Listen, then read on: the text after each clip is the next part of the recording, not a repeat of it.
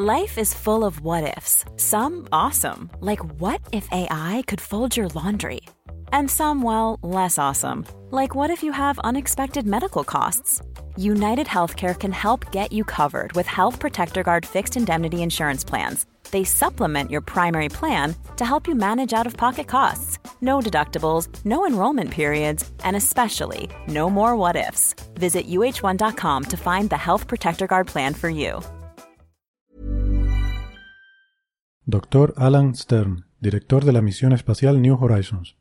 Hola, soy Alan. No te pierdas mi entrevista en Coffee Break.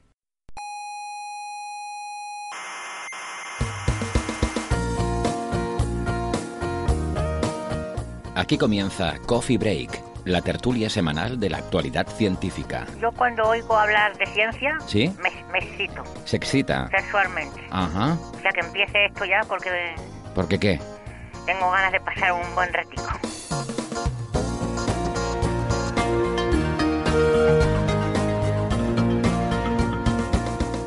Pasen, pasen y pónganse cómodos, eh, sírvanse un cafecito. Sean todas bienvenidas a la sala Omega del Instituto de Astrofísica de Canarias. Les habla Héctor Socas y esto es Coffee Break, Señal y Ruido. Aquí estoy con unos amigos para comentar lo que nos ha dejado la actualidad de la ciencia esta semana. Y no les voy a engañar, el programa eh, nos va a quedar un poquito del lado, digamos, eh, astrofísico, cosmológico, espacial. Eh, porque bueno, eh, como solemos decir, pues la cabra tira al monte y oye, pues esta gente que tengo aquí lo que le motiva son estas cosas, así que ¿qué le vamos a hacer? El día que alguien nos pague, pues ya nos podrá decir lo que tenemos que hacer, pero mientras tanto, aquí hablaremos de lo que nos apetezca.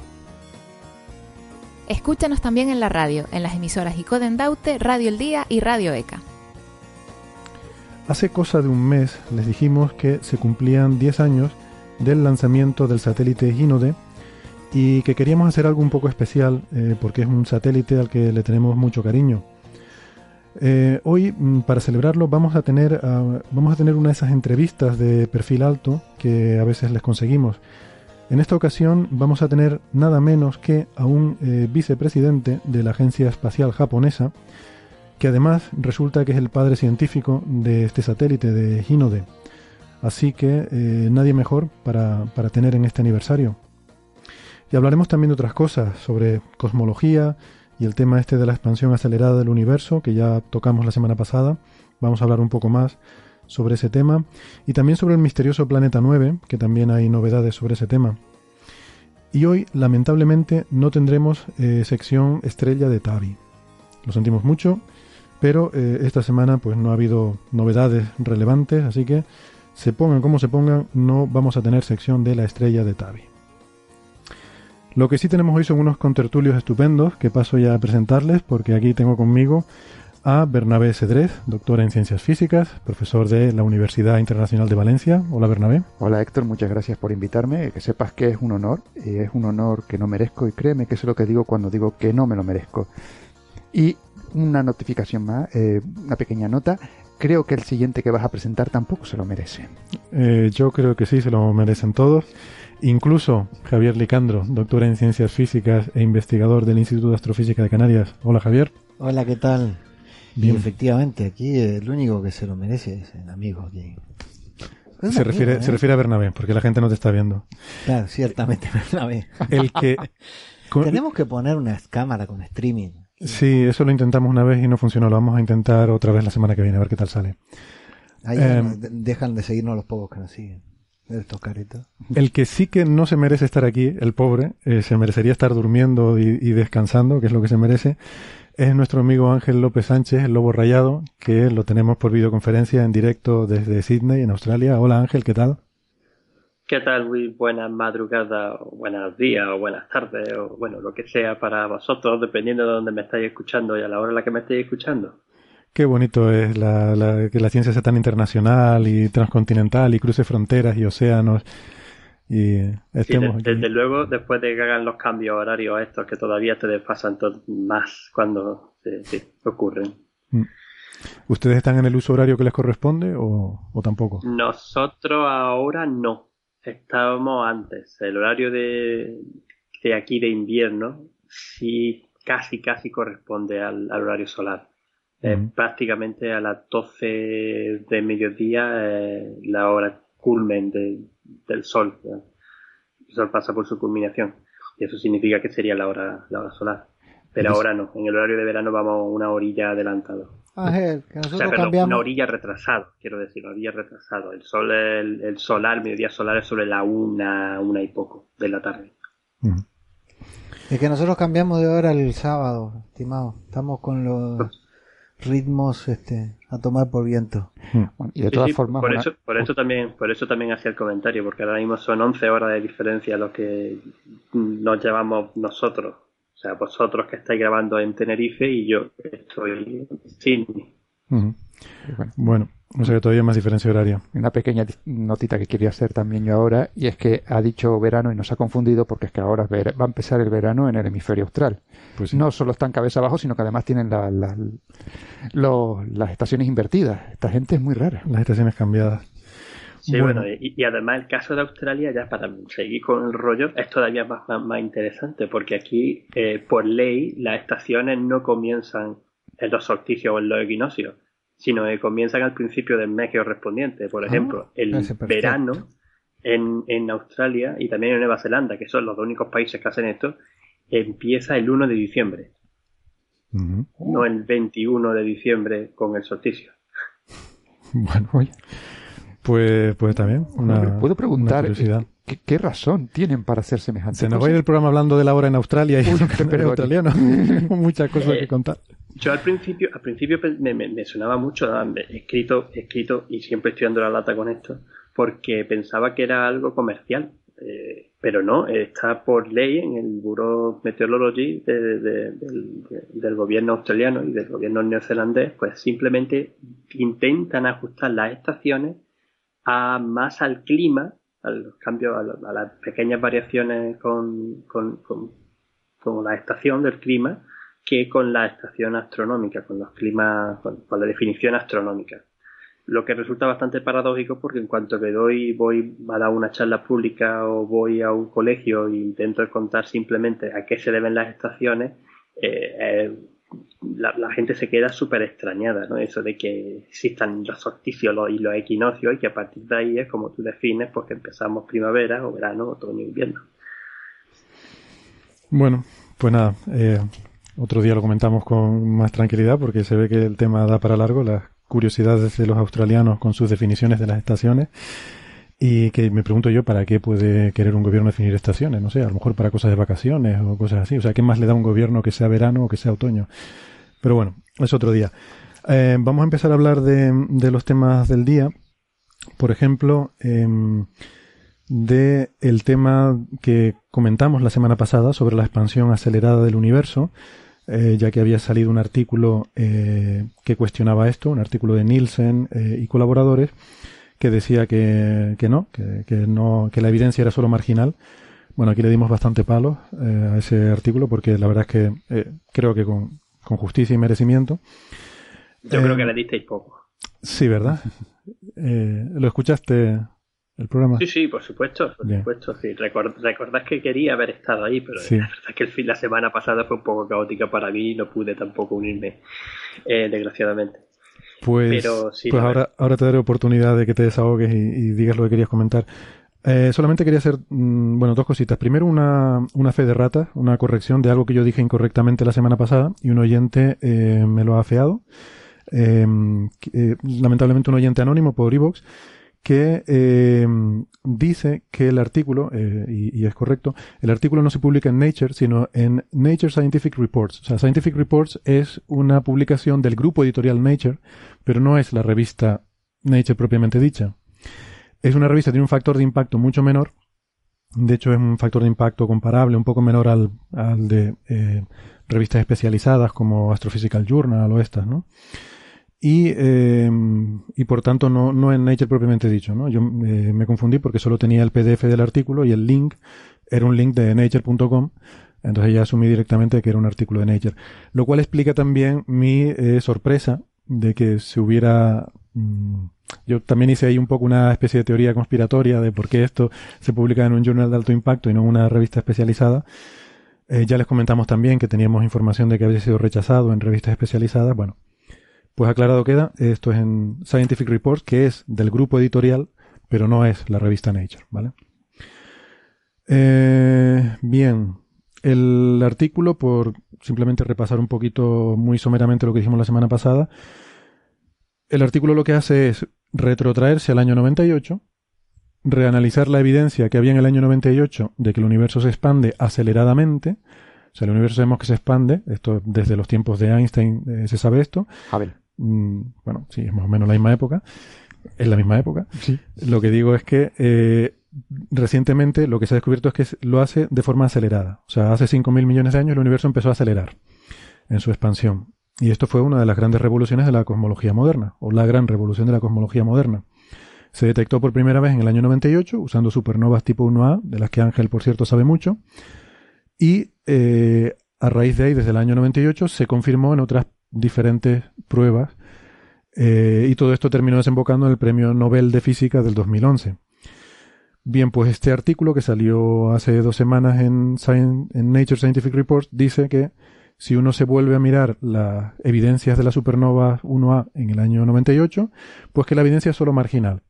Y que en vez de ser una evidencia de 5 sigma, que nos daría una credibilidad del 99,9999%, solamente sería una evidencia de 3 sigma con una credibilidad del 99,7%. Y esto lo dice que, bueno, que por tanto es marginal y que no se debería bueno, no lo dice así, pero da a entender que no se le debería haber dado un premio Nobel por esto. Toda mi investigación está basada en detectar cosas a tres sigma. ¿Me está diciendo que mis cosas son, que, mi investigación es marginal? Cuando tenga el premio Nobel, este señor te va a criticar. Seguramente. cosas a tres. Entonces, bueno, vamos entonces a, debatir esto, eh, porque hay una novedad esta semana, que ahora la comentaremos, eh, que es otro artículo que ha salido precisamente dándole palos a, a, este, a este artículo de Nielsen, y colaboradores. Pero antes, como Ángel no había estado la semana pasada y él sabe mucho de este tema, pues quería que nos, que nos contara un poco cómo ve el asunto. ¿Cómo veo el asunto? El asunto es que estoy indignado. estoy indignado. o sea, estoy, estoy, o sea la, yo creo que vosotros lo estuvisteis contando bastante bien la semana pasada y estuvisteis dando, sí, cierto, cuanto, sí, estuvisteis dando muchos, muchos palos, aunque es que el, artículo se lo merece. ¿Por qué? Porque sinceramente, sinceramente es que no hay casi por dónde cogerlo. Está bastante mal estructurado, escrito, los métodos no están bien desarrollados y encima el, pues sí, bueno, intenta rehacer este, este análisis para llegar a algo que es lo que eh, este, el grupo de investigación, esta, gente se ha sostenido. Pero es que luego hay, hay, más que eso, sino es como, el problema también ha sido cómo se ha transmitido, se ha transmitido el resultado de ese artículo a, primero, en una nota de prensa y después de la nota de prensa cómo la sociedad, los medios de comunicación y el público ha reinterpretado también lo de la nota de prensa, porque la nota de prensa de Oxford está ahí un poco mm, con truco, es horrible. es, dilo claramente, es horrible esa nota de prensa. Yo no había tenido, había visto, había visto el artículo y había curiosidad el artículo, pero no había tenido la curiosidad de, o sea, no había tenido la oportunidad de ver la nota de prensa hasta que de Oxford, precisa, hasta que precisamente eh, leí tu artículo en el ABC, el Héctor. Eh, Héctor que es donde la, la. Y cuando la leí y digo, pero mi madre, por razón, se ha montado todo lo que se ha montado. voy, a hacer un poco de, de, autopublicidad, ya que has sacado el, el tema, eh, te agradezco, pues sí, le, comento a los lectores que el domingo pasado eh, salió en el diario ABC eh, en, en, en, la versión online, no en el diario impreso, salió un artículo que escribí explicando todo este follón que se había montado y bueno, intentando eh, poner los puntos sobre las IES, ¿no? Eh, y diciendo que esto todo era una, una tontería, pero bueno, porque es que tuvo una gran repercusión mediática. Entonces, pues está bien eh, aclararlo un poco también en los propios medios de comunicación, ¿no? Así que bueno, nada, me, alegro de que hayas sacado el tema, gracias Ángel. No, no, no, no, quería decir, lo que iba a sacarlo en expreso simplemente para, felicitarte también por porque el artículo está, eh, tocas perfectamente bien todo, todo lo que ha pasado. O sea, mm. es clarísimamente cómo se, un artículo que en principio no tenía que haber, tenía que haber pasado sin pena y sin gloria y quizás ni si, yo creo que no se tenía que incluso haber aceptado en ningún sitio como artículo científico. En todo caso ha venido a Archive, pero ya está. Eh, termina gracias a, esta, gracias a que se ha publicado en, en Nature, aunque no sea Nature, aparece del grupo Nature y aparece, da a entender que sigue siendo la gran revista Nature, cosa que en la que yo creo que no solo tú, y aquí te voy a quitar un poco de... Que, que yo, todo, muchísima gente ha creído que era Nature, no de Scientific Review, ¿cómo se llama esta? Con paralela de Nature, y que después no se, no se ha explicado lo suficiente bien y se ha fallado al transmitir eso hacia la, hacia la sociedad. Y aquí es donde es importantísimo, de nuevo, la labor de, eh, de, los divulgadores científicos y de los propios científicos intentando matizar, intentando además llegar a la sociedad y llegar a todos los que han leído esa mala noticia que ha salido en montones de sitios para aclarar los conceptos. Hmm.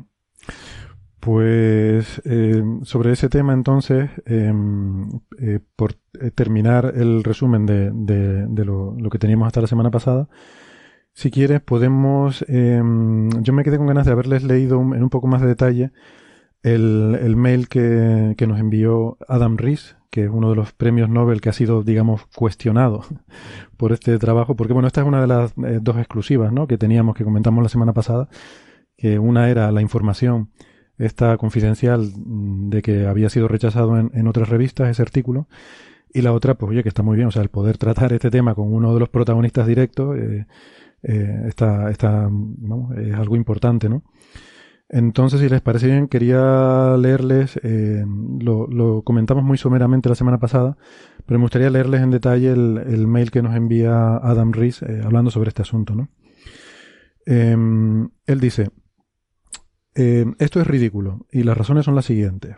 Y entonces empiezan las, las razones científicas. Dice primero, ellos descartan prácticamente todas las pruebas que tenemos en cosmología, como son el fondo cósmico de microondas, que tenemos dos satélites y además eh, un montón de datos basados en Tierra.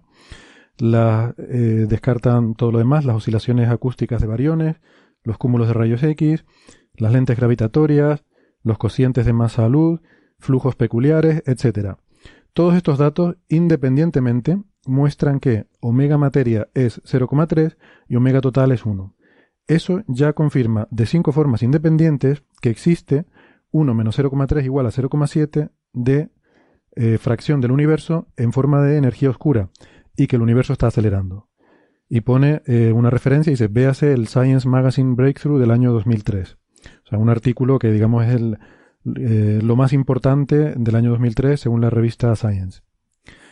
Segundo, dice, ellos reanalizan, y pone entre comillas lo de reanalizar, los datos de supernovas y luego añade entre paréntesis de una forma muy poco ortodoxa. Eh, aquí comentamos un poco que el análisis que se había hecho era un poco extraño, eh, porque además no llegaba a ser un análisis sofisticado bayesiano, pero tampoco era el análisis simplista que se había hecho en los años 90. Entonces dice, eh, reanaliza, entre comillas, los datos de supernova y llega a la misma respuesta más probable, que el universo está acelerando y está lleno de energía oscura.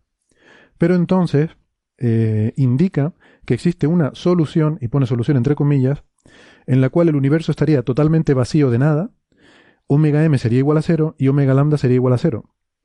Dice, y esto solamente, de nuevo, solamente entre comillas, queda descartada esta solución de universo vacío, solamente queda descartada con una confianza del 99,7%, que son los 3 sigma, em, para que el universo no esté acelerando. Así que concluye que la evidencia para una aceleración no es tan alta, entre paréntesis, solo 99,7%, de nuevo descartando la mayor parte de los datos que tenemos en cosmología, en lugar del 99,9999% que teníamos antes. Y luego punto 3 y aquí enlaza con lo que tú decías, Ángel. De alguna forma, su nota de prensa o la confusión mediática cambia. Solo estamos seguros al 99,7% de que el universo está acelerando por el universo no está acelerando. Pero la reducción a solo el 99,7% de seguridad es porque tira a la basura eh, tantas, eh, tanta información que tenemos sobre la cosmología. Eh, Cualquiera de los datos que descarta muestra que omega m es mayor que 0,25, en cuyo caso los datos de supernova eh, suben de nivel de confianza a del orden de 5 o 6 sigma por lo menos, el 99,9999% de confianza del que hablamos antes. Y termina diciendo, así que esto es una tontería muy grande. Lo único que demuestra es que si tiras a la basura suficiente cantidad de información, puedes reducir la certidumbre del 99,999% a solo 99,7%. Y entonces la nota de prensa de Oxford o los medios de comunicación completamente se cargan la conclusión para decir lo contrario de lo que realmente se concluye.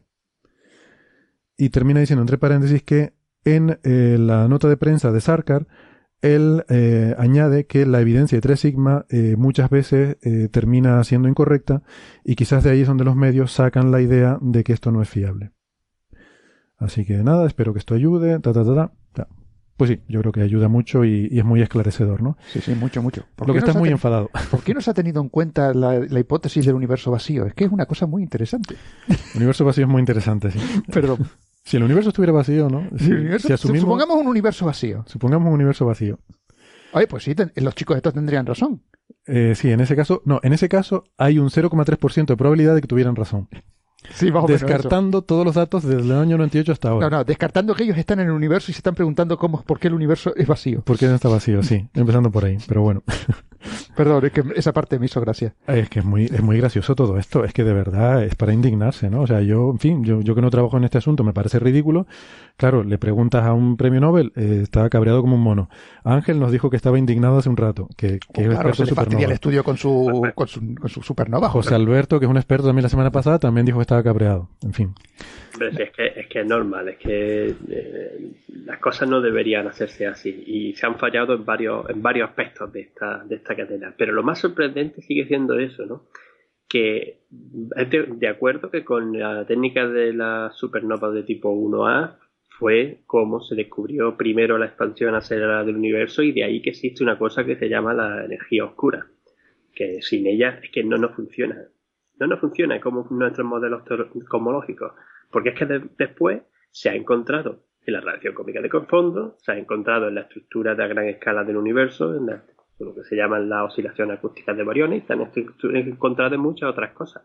O además ustedes, ustedes ahí en el Observatorio Astronómico Australiano han participado mucho en eso, ¿verdad? Lo de las oscilaciones acústicas. Sí, ¿no? Nosotros, en este fue un, cartografiado que se hizo en el telescopio anglo-australiano, en donde yo trabajo, precisamente con uno de los instrumentos de los que yo soy encargado, TURIEF, eh, que es un objeto multifibra, podemos observar 400 objetos a la vez y se pudieron analizar en el cartografiado Wiggle Set, se llama así, Wiggle Z, de Wiggle Z, Wiggle Z. Unas 300.000 galaxias a distancia, hasta distancia cosmológica, intentando hacer este análisis de la distribución de, las galaxias para ah, ver dónde hay unos ciertos picos, que son las oscilaciones acústicas de variones, donde que, que para reproducir eso solo funciona si tú metes una, una eh, estructura, un, modelo cosmológico con energía con materia oscura, por supuesto, y con eh, constante cosmológica, que es la eh, energía oscura, en las proporciones en las que el modelo cosmológico dice, 7, el 70% de materia de energía oscura y el 30% de materia de materia total, de materia eh, oscura el 26% y el 4% restante de la materia ordinaria. Mm. Y, y, y, y, funciona, y eso está no, no solamente en nuestro, en nuestro en este objeto, en este cartografiado profundo, ¿no? sino en otros cartografiados como en Sloan o en otros que se han hecho más concretos, aparece también eso. Y en la, y en la reacción cómica de fondo, lo mismo. Y no se dice ni una palabra. O sea, no se dice ni una palabra. No, no, se olvida todo eso. O sea, va directamente a lo de la supernova, que fue la primera evidencia, y todo lo demás lo, lo descartan y se olvidan. En fin.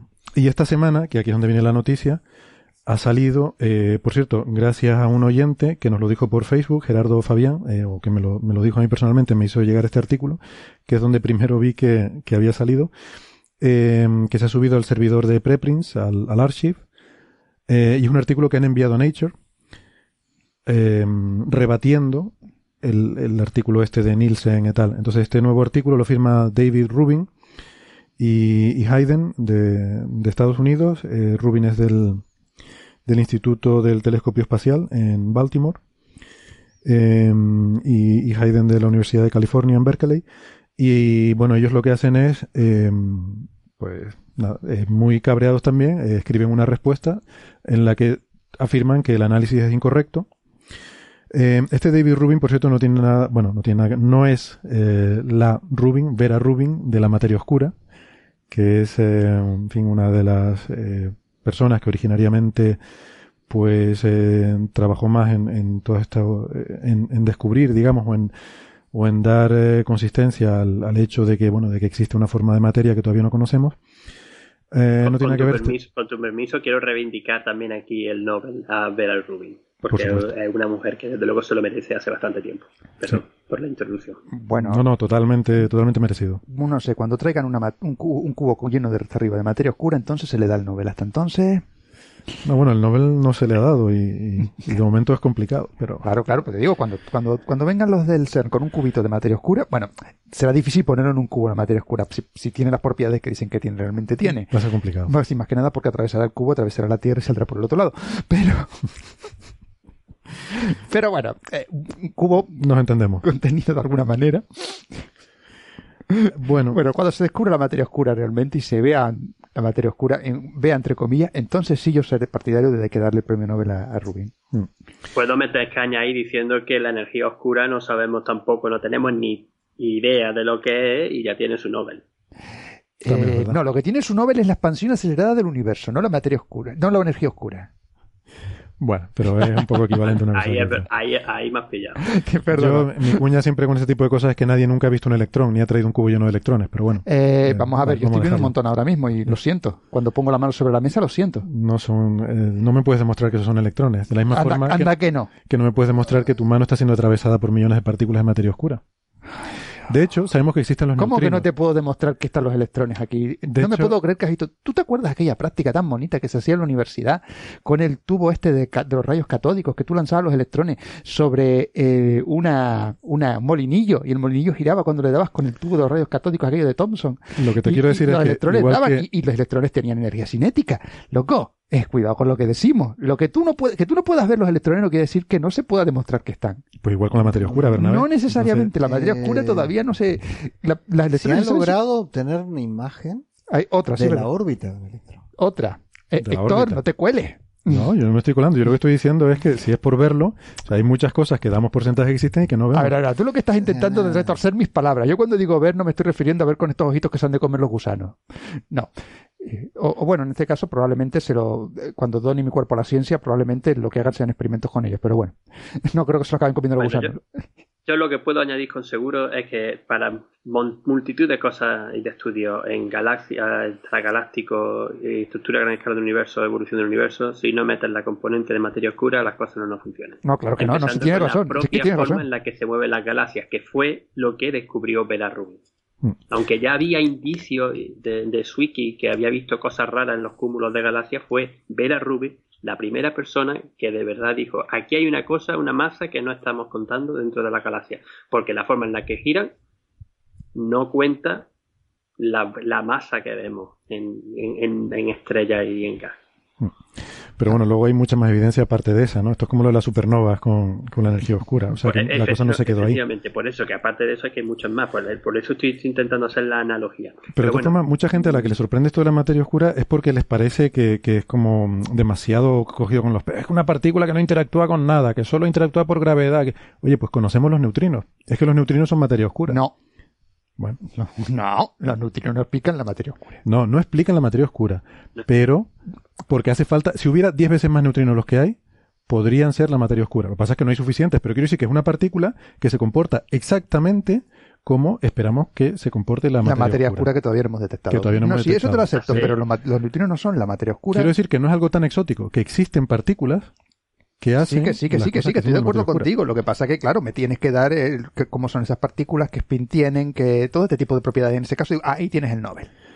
No, Es cuando yo digo, ver, ahí es cuando digo el lo que estás diciendo de los neutrinos como materia oscura, de hecho, durante hace 30 años también se consideraban que podría ser una forma Ah, de la no, materia sí, sí, oscura. se consideraban, pero la obviamente- materia oscura caliente, ¿no? La hot dark matter. Sí, lo que pasa contra- que- Y por eso se inventó el término cold dark matter, que es el que usamos ahora en el lambda CDM, modelo lambda CDM, de, de modelo de materia oscura fría, porque no es, no es algo como los neutrinos que se mueven rápido, tan, tan rápido como de la luz y que apenas tienen masa. Y el, con la constante cosmológica que va dada por la aceleración, por, por la energía oscura. O sea que de alguna forma, eh, algo debo haber hecho muy mal porque nos hemos pasado de la expansión acelerada del universo a la materia oscura. Y... ¿Será que estoy aquí no, en, es, la tertulia y creo que no, es, esa vez sido yo, esa vez sido yo reivindicando el Nobel a Vera Rubin. Ah, también, ah, sí, es verdad, es vale, verdad, es verdad, es verdad. Es culpa de Ángel, venga. Es verdad, culpa de Ángel, perdón. Bueno, la cuestión es que, eh, y todo esto venía porque el autor principal de este artículo se llama David uh, Rubin, y yo no sé si será pariente de Vera Rubin o no, no lo sé, pero trabaja en otro tema completamente diferente, trabaja en esto de las supernovas cosmológicas y han escrito un artículo que han enviado a Nature. No sé si será saldrá publicado o no, yo no sé si esto lo aceptará Nature. A mí me sorprendería porque... Yo creo que mm, no, porque Nature no se va a tirar piedras sobre su propio tejado después de, la tontería que hicieron. Vale que no es su revista principal, pero los tipos acabaron aceptando ese artículo.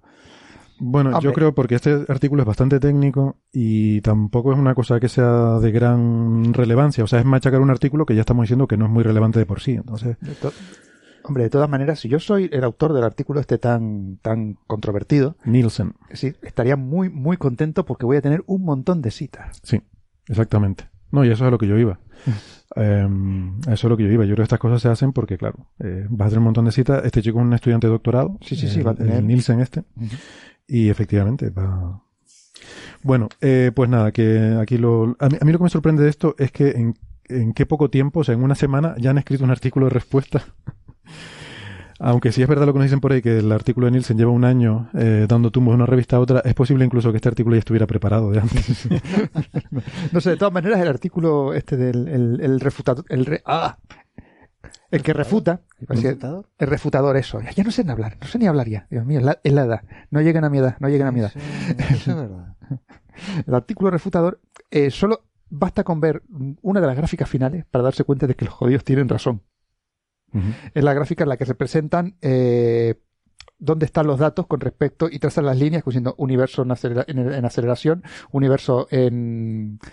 ¿Cómo se llama esto? En desaceleración, universo eh, en velocidad constante, y se ve dónde caen todos los puntos, y todos, todos, absolutamente todos los puntos de sus datos caen, eh, son compatibles con un universo en aceleración. Mm. Ninguno, no hay ninguno que diga, bueno, a lo mejor hay un 25% que cae por debajo del universo que está decelerando. No, no, no, no. Todos los puntos implican que el universo está en expansión y además expansión acelerada. Muy bien, pues nada. Y Ángel, tú habías hecho un trabajo eh, muy interesante en el que mm, eh, cuestionabas, no, no voy, no voy a decir que cuestionabas el premio Nobel, pero con, con un estudiante de doctorado, creo, eh, hacías un análisis de la influencia de la metalicidad en el brillo de estas supernovas 1A, porque todo esto se basa en el hecho de que las supernovas 1A siempre explotan con la misma luminosidad. Eh, pero tú has cuestionado eso un poco, diciendo que hay algo de, dependencia con la composición química de la estrella, ¿verdad? En vez de metalicidad vamos a decir composición química, que, para no liar a la gente. Sí, y de hecho, mm, gracias por sugerirme comentar esto, porque eh, esas por las que yo también salté en, al ver este artículo porque lo que estuvimos haciendo, esto fue un trabajo liderado por nuestro estudiante de doctorado, Manuel Emilio Moreno Raya, que leyó la tesis doctoral en julio. La tesis de, de Manu, por cierto, fue dirigida entre eh, Mercedes Moya del CIEMAT y, yo. Y lo que, lo que Manu estuvo analizando, lo que estuvimos viendo en este estudio fue si existía una dependencia en la composición química de la estrella enana blanca que explota eh, de forma de que no todas el mismo brillo ¿no? en su máximo. Porque también hay que, hay que repetir de todas, de todas formas que la técnica de la, del análisis de la, del brillo de luz, de la curva de luz, de la supernova de tipo 1A para medir distancias cosmológicas, tiene cierto truco. Porque aunque se dice que son velas estándares, de que son eh, objetos que siempre tienen la misma luminosidad intrínseca, en verdad hay otros pequeños factores que dependen también de eso. Y hay que hacer una normalización, como se dice, ¿no? que, estandarización ¿no? de, de, estos, de estos objetos, pues dependiendo del color que tengan, o incluso se está empezando a ver, pues por ejemplo, que parece que con la masa de la galaxia en la que se ocurre la supernova y nosotros pues estábamos mirando que pues, por teoría pues debería existir este tipo de, dependencia con la combustión química y parecía que sí, que sí se, que se encuentra, ¿no? que es la tesis que ha estado realizando Manu. Pues mi comentario también a todo esto era que una de, de las preguntas, o sea, de, de las grandes dudas que nos surgían de los referees, de los mismos editores cuando enviábamos los artículos a la revista, era que oye, no estáis poniendo en duda el modelo cosmológico con estos datos, ¿verdad? No, no, no, ni mucho menos. No, no, estamos, no estamos poniendo el modelo cosmológico porque está demostrado y está visto de estas otras muchas formas. Lo que queremos es ver si existe esta posible dependencia que sabemos que no va a variar en grandes cantidades, o sea, que no va a variar apenas lo que son los, los, los parámetros cosmológicos, pero que puede ayudar cuando ahora se realicen estos grandes cartografías donde se van a detectar eh, decenas de miles o cientos de miles de supernovas cosmológicas, estadísticamente va a, va a quitar un error sistemático que existe porque no se tiene en cuenta este factor. O sea que sí permitiría obtener mayor precisión en esas medidas, ¿no? efectivamente. Entonces, claro, el, me, me cabreé con lo del artículo este que estamos hablando, el polémico artículo de cosmología, ¿por qué eso? Porque nosotros mismos no hemos tenido que estar peleando con, entre comillas, con, con otros científicos y con eh, los editores y con los referees, o sea, el árbitro de, los artículos, para decir, oye, que no estamos cambiando la cosmología, que sabemos que existe, que funciona bien, simplemente queremos probar esto, ¿no? Mm. Muy bien. Pues vale, yo creo que con esto eh, podemos ir eh, podemos ir pasando de tema.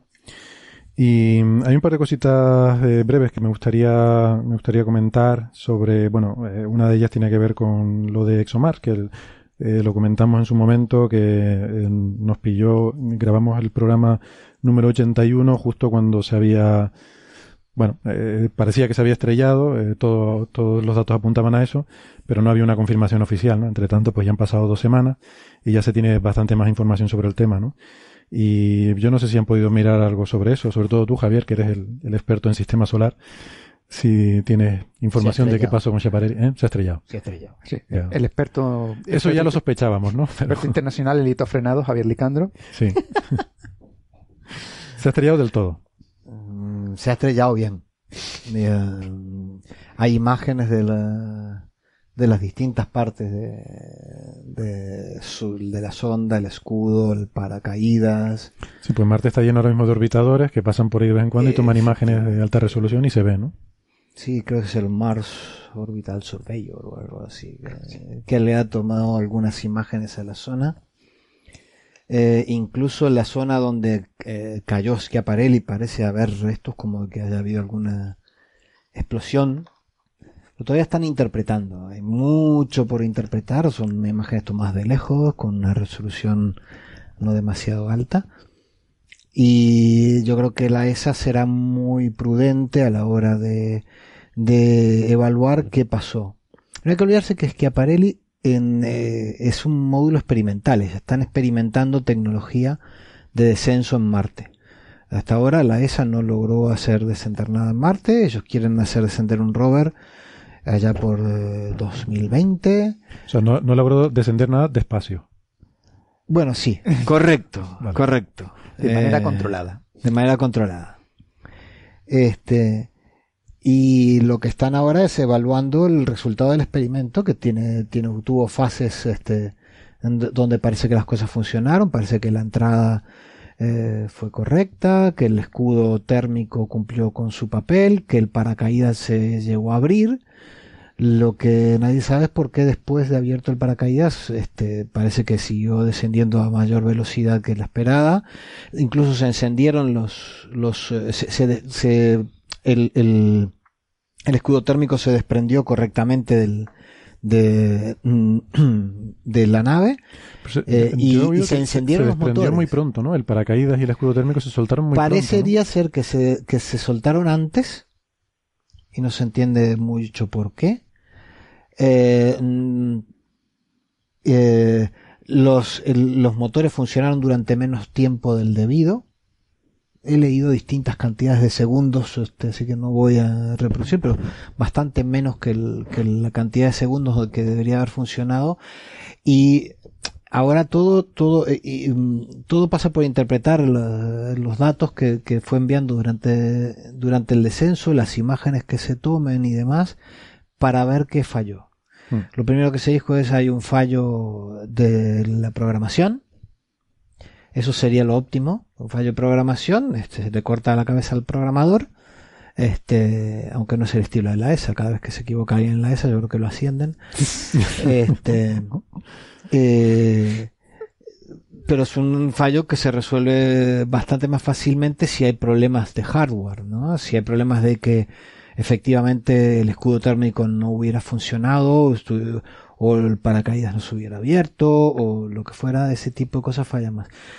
Pero pueden haber eh, problemas de todo tipo, desde eh, que alguien metió mal los numeritos o los, códigos en el programa. No sería la primera vez. Que no sería la primera vez. Ya hemos tenido un telescopio en el espacio que le, erraron en, un, signo y hicieron el espejo mal. o sea que. Bueno, bueno, y también, y también aquella maravillosa. ¿Cómo se llamaba? Que mandaron a Marte los, los Yankees. ¿Cómo se llamaba aquello? Que, que confundieron. Sí, Sí, que mezclaron millas con kilómetros. Mezclaron millas con kilómetros y también sufrió un hermoso litofrenado. Sí. Pero el. Osteofrenado. Osteofrenado. ¿Cómo se llamaba esa sonda? No me acuerdo. Sí. Eh, pero lo cierto es que lo cierto es que también puede ser problemas de, de, de comunicación entre los, los, este, los diferentes sensores. Ah, eso sí que sería Que, que se hayan pasado comunicación equivocada y que, este, eh, que, que, llegara la nave pensara que estaba mucho más baja de lo que estaba, de la altura que estaba. Apagó los motores y cayó a plomo. Lo cierto es que, lo cierto es que se piensa que, que efectivamente eh, las observaciones que hay que se pueden interpretar como una explosión de combustible eh, tienen que ver con que el combustible no se, no se consumió. No se consumió. ¿Sí? Hay, hay unas declaraciones que yo vi del Project Scientist de, de Schiaparelli, creo, y decía que mm, incluso se activaron los instrumentos que se supone que tienen que activarse al haber aterrizado, con lo cual él pensaba que había aterrizado ya. Eh, en algún momento la nave pensó estoy en tierra. Pensó estoy en estaba tierra cayendo a 300 kilómetros por hora. O sea. Ya. O sea, que igual estas cosas a lo mejor eh, lo que me da por pensar es que eh, igual sería mejor, más que tener las cosas preprogramadas de antemano, hay que hacer esto, luego esto y a lo mejor dejarle más autonomía a la nave, más inteligencia a bordo de la nave para decidir cuándo está cayendo, cuándo ha llegado, más que preprogramar las cosas, ¿no? Eh, yo no sé hasta qué punto esto está todo preprogramado o, hasta qué punto, eh, pero tiene pinta de que efectivamente falló en el, reconocimiento de la situación. También es, cierto que la atmósfera marciana es muy complicada, ¿sí?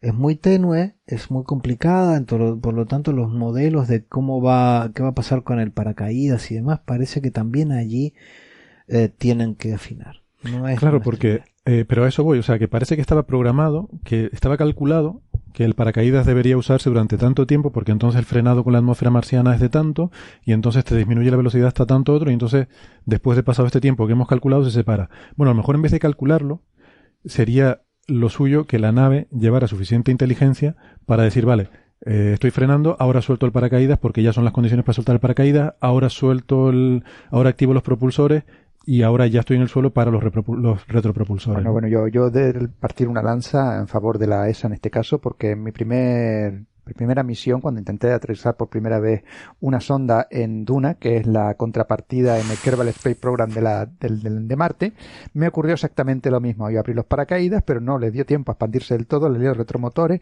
y acabó estrellándose aquello contra, contra el suelo marciano. Y había inteligencia, bueno, una poca inteligencia detrás controlándolo todo en tiempo real. Así que yo... ¿Qué eras tú esa inteligencia? Efectivamente. Bueno, pues la moraleja es que hay que meter más inteligencia que la que... No, que la primera vez pues siempre se duele. Bueno, pues lo de... Sí, perdona, eh, esta cosa la cortará. la, la sonda que se estrelló en Marte por el, famoso mal cambio entre milla y kilómetros fue la Mars Climate Orbit. Ah. Más Climate Es decir, que en teoría no tenía ni que, que, entrar en la atmósfera marciana, solo tenía que quedarse en órbita alrededor de Marte. Que todo no, esa, esa, es que llegó y ya se estrelló directamente de, la mala conversión. Yo seguro que todo esto se puede, se puede aprovechar para los militares. La sonda uh, de NASA, la MRO, que significa Mars Reconnaissance Orbiter, sí ha conseguido con el eh, tiene una cámara de alta resolución high rise con la que sí se ven muy bien los restos del impacto. De hecho, han sido capaces de, determinar la, el tamaño del, eh, del, del, nuevo cráter, que también se llama, ah, también se llama ahora Chiaparelli, que por cierto es el segundo cráter con ese nombre que ahora tiene Marte, porque ya existe un cráter Chiaparelli que tiene varias decenas de, de kilómetros de tamaño, si mal no recuerdo. Como saben todos los que han leído la novela de Marciano. sí, el, el, este cráter de, de, la sonda de Schiaparelli tiene un, se ha estimado que tiene unos 2,4 metros de, de, tamaño y que unos quizá tiene unos 50 centímetros de, de, profundidad y que todos los restos están diseminados en una distancia inferior a un kilómetro y medio. Vamos, y la imagen del, eh, de, de, esta, esta, imagen en alta resolución no da lugar a dudas de que eso es un castañazo que se ha metido ahí alguien. Además que, que se comparan con las anteriores de unos, no sé si un par de semanas antes o unos meses antes en la misma zona y no se ve absolutamente nada. No, pero es que han detectado el paracaídas y, el, y, la, y la parte trasera del, del escudo térmico han detectado la parte frontal del, del, escudo térmico, o sea, que esas cosas se desprendieron en su momento y se desprendieron correctamente. Eh, y han detectado el, el, la, la, la Schiaparelli o sus restos y eh, están incluso están estudiando en detalle para ver distintas cositas y ahí se, que se pueden ver que es que no mm, van a hacer un trabajo que seguramente llevará mucho tiempo y a saber si llegamos a saber exactamente qué, qué pasó. ¿Qué fue lo que falló? Es una pena que la Curiosity no esté más cerca porque si quieres buscar vida, pues ahí tienes un buen agujerito en el suelo. Mm. dice, claro, dice, no, no, si existe vida en Marte está bajo el subsuelo, pues ahí tienes un buen agujerito. Pero sí han hecho. Bueno. Eh, a ver, el, el, rover, el rover de ExoMars este, se supone que va a perforar eh, a bastante a cierta profundidad, ¿no? Tanto como, tanto como la Chaparelli, porque yo creo que en realidad, más, bueno, no tenemos un rover sobre Marte, pero tenemos un taladro cojonudo que hemos lanzado contra el planeta. Bueno, pero no, no sé. Hombre, no, claro. Mucho efecto ahí, ¿no? Hombre, sí, claro, todo el combustible por ahí, si había algo, lo mató también. O lo contaminó, vamos, seamos sinceros. Pero bueno. Pero sí, resumiendo. Eh, faltando que, faltando cuatro minutos y algo, algo falló. Sí. Eh, eh, se desprendió demasiado pronto el paracaídas con el eh, escudo térmico o eh, no, no, lo saben eso exactamente. Mm. y lo que hay que hacer ahora es aprender de lo que puede haber fallado, mejorarlo, porque es que después van a llevar un, un pedazo de rover que pesa bastante más que las que Aparelli, van a tener que hacerlo bajar. Este, y hacer posible, hacer posible que, que, que, baje bien. No, la verdad es que ExoMars ha sido una, una, misión con muchísimos problemas durante toda su etapa de preparación. Eh, hay que ver que, en ExoMars iba a, iba a participar la NASA y eran los que se iban a encargar de hacer el, módulo de descenso. ¿Sí? Este, y la NASA abandonó el proyecto, su colaboración no son muy duchos a colaborar en, demasiado en este tipo de cosas. Este, y pues eh, se ha intentado rescatar, se rescató con eh, incorpora, eh, incorporando el proyecto a, a Roscosmos, a, a, Rusia. Y ahí está el problema. Los gafes, que son, los gafes que son los rusos yendo a Marte. Hundieron un tremendo país, no van, no van a... Política no, política no. Me refiero a que la Rusia y la Unión Soviética han tenido mucha mala suerte en, en, en, llegar a Marte. Todas las ondas que han mandado con, con, intención de aterrizar al planeta han acabado estrellándose. Al contrario, en Venus han tenido mucho éxito. Todo lo contrario que han tenido los, los, los estadounidenses en, en Venus. Es lo que comentábamos antes, que aterrizar en Marte no es fácil. No es trivial, ¿no? No es trivial. No es fácil, porque la atmósfera no es tan, no tiene atmósfera, por lo que hay que tener su escudo térmico y su protección, pero no es tan densa como la Tierra, como con lo que solamente con un paracaídas y con un poquito más, pues ya lo puedes, puedes frenar. Aquí no. Tienes que usar los retropropulsores, los cohetes, los... Pero además es, es bastante más variable que la atmósfera sutiles variaciones pueden hacer que te varíen bastante las condiciones, entonces... Y, y también sobre la, los problemas que ha tenido esta misión, recuerden aquella controversia que hubo cuando se lanzó, que luego eh, se observó desde, algunos desde algunos observatorios, incluso aficionados, observaron lo que parecían ser fragmentos como si hubiera explotado la última fase del cohete, que tenía que, que lanzar la sonda Bueno, hacia Marte. eh, Entonces, eh, lo que haya ocurrido ahí ev- evidentemente no afectó a la misión. La nave no. llegó, llegó en la órbita correcta, el orbitador está sí, pero quiero decir funcionando que ahí, ahí ocurrió algo fantásticamente bien. que todavía o no sabemos o no se ha aclarado o, o- o no nos han explicado qué fue lo que pasó, ¿no? Pero no fue importante. Parece que no fue Pero no importante, afectó pero, en absoluto a la misión. Por eso no de acuerdo, importante pero cualquier pasado, cosa que ocurre que no está prevista eh, es, mm, hombre, es preocupante, ¿no? Porque esto lo quieres volver a hacer en el futuro. O sea, Hombre, no sé, si, si tú quieres conducir el coche desde la laguna hasta la Orotava y a mitad de camino tienes un inconveniente y dejas escapar un gas, eso no creo yo que sea una cosa que haya luego que investigar, o sea, porque no afecta a tu viaje. Bueno, si luego vas a hacer un viaje de vuelta y tu coche está haciendo cosas que no sabes lo que son, No, pues no, a lo mejor convendría en- en- saber Abres lo la que pasado. ventanilla en ese caso. En ese, no, no, en ese caso se abre la ventanilla.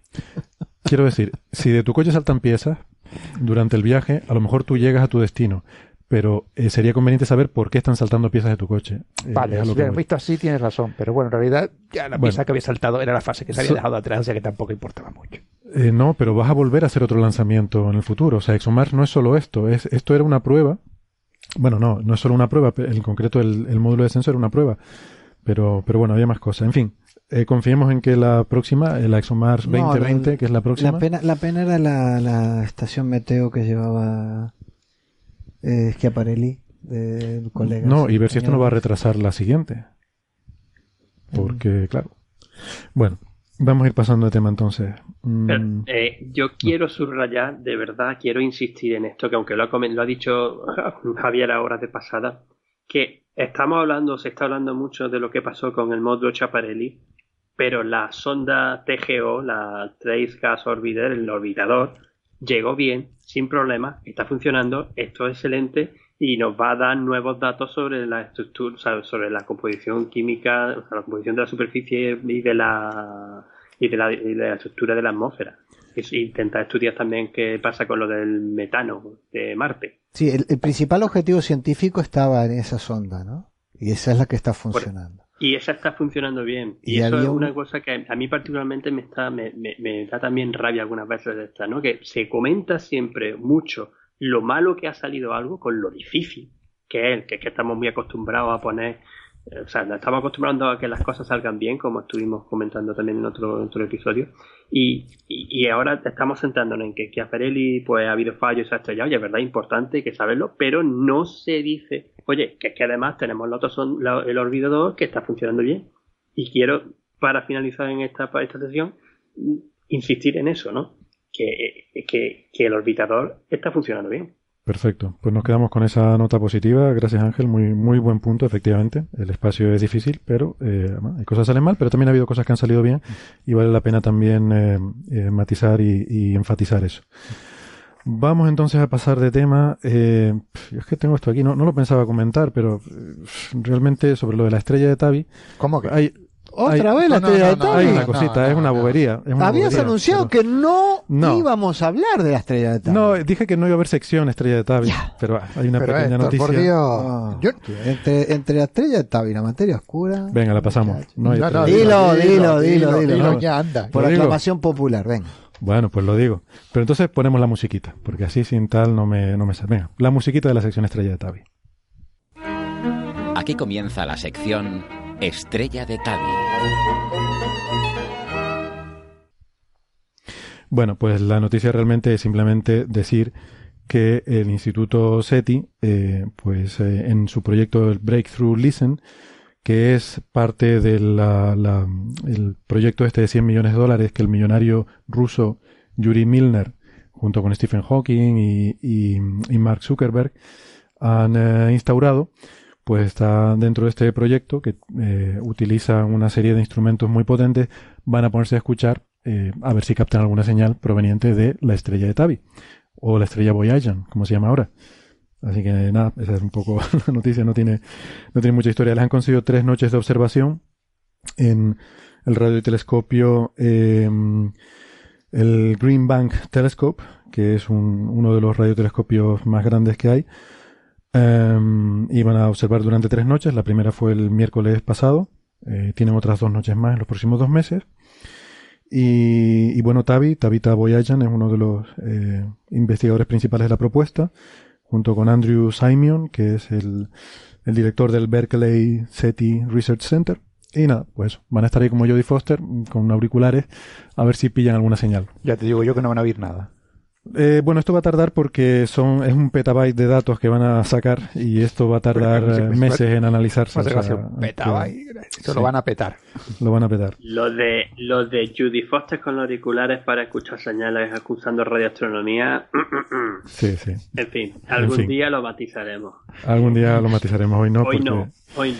Y también los chinos con el, el radiotelescopio FAST, este del que hablamos el otro día, ¿se acuerdan que lo comentamos? Que habían hecho el radiotelescopio más grande del mundo. Pues han dicho que ellos también van a apuntar a la estrella de Tabi. Así que nada, hay gente escuchando la estrella de Tabi. Vale. Hasta aquí la noticia. Y, la- y probablemente la culpa sea nuestra por toda la publicidad que les estamos dando. Vamos a, vamos a hablar de, de otras cosas. Venga, por ejemplo, muy brevemente, eh, tenemos lo del TMT, el telescopio de 30 metros, que ha elegido sitio alternativo. Mm, No me quiero entretener demasiado en esto, pero eh, bueno, es una buena noticia para nosotros porque se ha elegido el, eh, el Observatorio de La Palma, aquí en las Islas Canarias, como alternativa si no pudiera ir a Hawái. Toma. Recapitulo un poco. Javier, por favor, ¿a ti qué te compórtate. Toma, que esto, esto se escucha en todo el mundo. Em, No, yo quiero es- recordar con cariño a todos los, este, los colegas europeos y algunos, este, nacionales. Javier, por favor, Que compórtate. tanto apoyo le dieron a La Palma eh, para instalar aquí en territorio europeo el ELT. Nada más quiero decir al respecto. Bueno, pero date cuenta de que Pues permítame, permítame que haga una introducción. Hay, es un tema que ya hemos comentado antes en otros programas anteriores. ¡Toma! Bueno, pero espérate, hay que te- hay que tener en cuenta también que es que los tipos querían ponerlo allá en, el, en, en Chile porque ya tenían... pegar- chiringuito. ¿Me permiten, me querían permiten pegar- introducir el, tema, por favor? Pero que Javier se ha puesto pesado, ¿qué quieres que haga? Luego lo corto, todo esto que está diciendo Javier. Ah, no, no, no, no me vas a cortar porque no vengo más. A ver, a- amigos de Chile y de México, por favor, Javier Licandro es arroba, ¿cómo No en Twitter, es. arroba No Javier es ni con los amigos de Chile ni con los amigos de México. Yo no he quiero- hablado claramente de este, nuestros colegas europeos y algunos nacionales. Yo, yo no quiero saber nada, todo eso se lo Y cuentan, el que le caiga el sallo, que se lo ponga. todo eso se lo cuentan aquí a Javier Licandro, por favor. No Ah, estoy yo no quiero saber nada metiéndome con, eh, con los amigos de Chile, ni con los observatorios de Chile, que son espectaculares y contienen un cielo espectacular. No me estoy metiendo con ellos. Eh, Vale. Que conste. Yo sé por dónde vas, pero a lo mejor la gente no. Pero bueno, Bueno, se lo- eh, si quieres lo explico. eh, déjame explicar e introducir el tema brevemente, porque ya lo hemos hablado antes. Hay tres proyectos para los próximos grandes supertelescopios, que son el proyecto europeo del el ELT, que se va a construir en Chile, y son nuestros colegas europeos a los que Javier aludía con tanto cariño. El ELT es un telescopio de casi 40 metros de diámetro que se va a construir en Chile. Eh, el otro proyecto es el Telescopio Gigante de Magallanes, que es un proyecto estadounidense, bueno, liderado por Estados Unidos. Eh, es un consorcio internacional liderado por Estados Unidos, la Universidad de Arizona, que también se va a construir en Chile. Y el tercero de esos tres grandes proyectos iba a ser, va a ser el TMT, el telescopio de 30 metros, que se iba a construir en Hawái. Tenía que haberse empezado la construcción, y de hecho empezaron el movimiento de tierras eh, en abril de 2015, pero debido a una oposición muy fuerte de las comunidades indígenas en Hawái, este es un tema bastante complejo que lo hemos tratado en otros episodios en profundidad. Se, han paralizado las obras, se ha detenido todo esto, están en, juicios, en litigios. Esta semana precisamente empezaba una, vista oral también. Entonces el consorcio ha decidido mm, buscar una alternativa porque, bueno, porque están un poco hartos de los problemas que están teniendo. La alternativa, pues han ido a los tres sospechosos habituales, que son los tres sitios que suelen considerar, eh, La Palma en las Islas Canarias, eh, Chile, donde se están haciendo los otros dos grandes supertelescopios, y eh, un sitio en Baja California, en, en México. La cuestión es que se tomó la decisión la semana pasada y se anunció el lunes, día 31, que la alternativa escogida por el TMT es La Palma. Y eso significa que va a estar en el observatorio del Instituto de Astrofísica de Canarias y nosotros estamos todos muy contentos aquí en la casa. Pero hay un par de cosas que quiero aclarar, ¿no? Que lo hemos dicho antes y creo que conviene eh, repetirlo ahora. Estos tres sitios tienen un cielo mm, de exquisita calidad, son muy comparables, como decía Javier, también en Chile hay un cielo maravilloso, también en San Pedro Mártir hay un cielo maravilloso, y yo creo que los tres sitios están muy igualados y en estas cosas se valoran otras cosas además del cielo. Se valora también cuestiones logísticas, se valora eh, incluso eh, posibles apoyos económicos, eh, o sea, hay es una negociación bastante compleja. ¿no? Y no sería buena idea poner los grandes telescopios todos en el hemisferio sur. Algunos tendría que haber en el hemisferio norte. O sea que por, creo que a lo mejor por eso Chile tiene menos posibilidades en este caso. Ese es otro criterio. Ese es otro criterio. Y de hecho, la, o sea, se iba a construir en Hawái, que está en el hemisferio norte. Eh, bueno, pues hay mucha gente que opina que lo lógico es que fuera un sitio alternativo también en el hemisferio norte, ¿no? Poner los tres grandes supertelescopios, los tres en Chile, de alguna forma te limita a solo ver una parte del cielo. Bueno, hay diferentes argumentos, o sea, que nadie piense que esto... Porque hay mucha demagogia con esto, o sea... esto de mi cielo es mejor que el tuyo, esto es como mi papi es más fuerte que el tuyo. No, pero es que, es que eh, eh, todo esto viene de, de, una historia de, de, verlo mm, pasado... Yo creo que, que, todos lo pasamos un poquito mal, ¿no? Con el tema del LLT. Eh, tristemente, eh, se, ha, se utilizaron los datos de manera bastante torticera en este caso. Sí, y lamentablemente digo porque mm, no sé, de un poquito siendo europeos y lo que es peor en, el caso de siendo españoles, uno a, los colegas españoles uno debiera esperado de todo, de toda la comunidad y, y del gobierno en aquel momento de España, un compromiso total con, con instalar eh, tamaña, tamaña infraestructura en territorio español y en territorio europeo.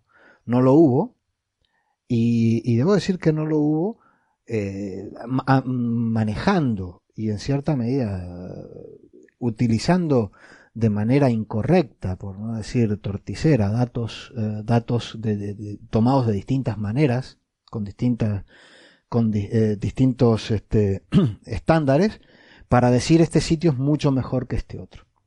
Pero hombre, de justificar eh, lo que era una decisión tomada con anterioridad por otras razones.